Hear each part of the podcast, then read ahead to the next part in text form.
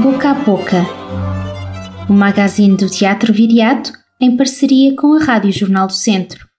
A história das ideias é a história dos corpos que se movem, que se alimentam e desesperam por causa delas.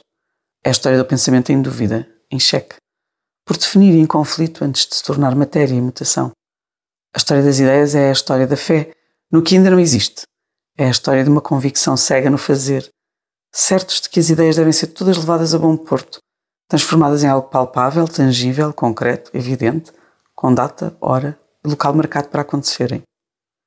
Vivemos a acreditar que uma ideia que não se concretiza em lei, edifício ou objeto não pode ser bem uma ideia.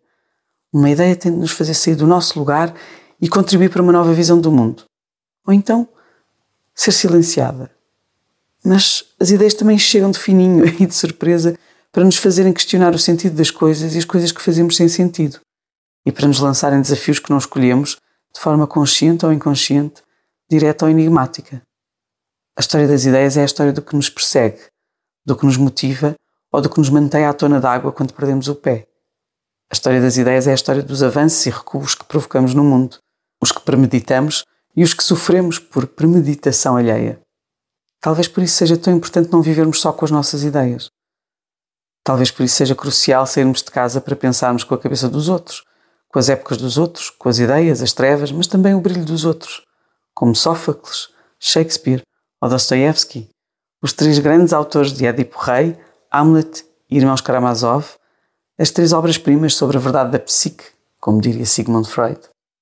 Será pensando nas ideias que ainda terei que sairei do meu lugar seguro onde escrevinho estes meus apontamentos e saio de casa para revisitar Alexei ou a Fé, de Sónia Barbosa, esta sexta e sábado no Teatro Viriato.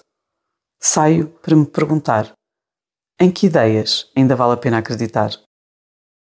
Este foi o magazine do Teatro Viriato, uma parceria com a Rádio Jornal do Centro e com o apoio do BPI Fundação La Caixa. O Teatro Viriato é uma estrutura financiada pelo Governo de Portugal Cultura, Direção-Geral das Artes e pelo município de Viseu.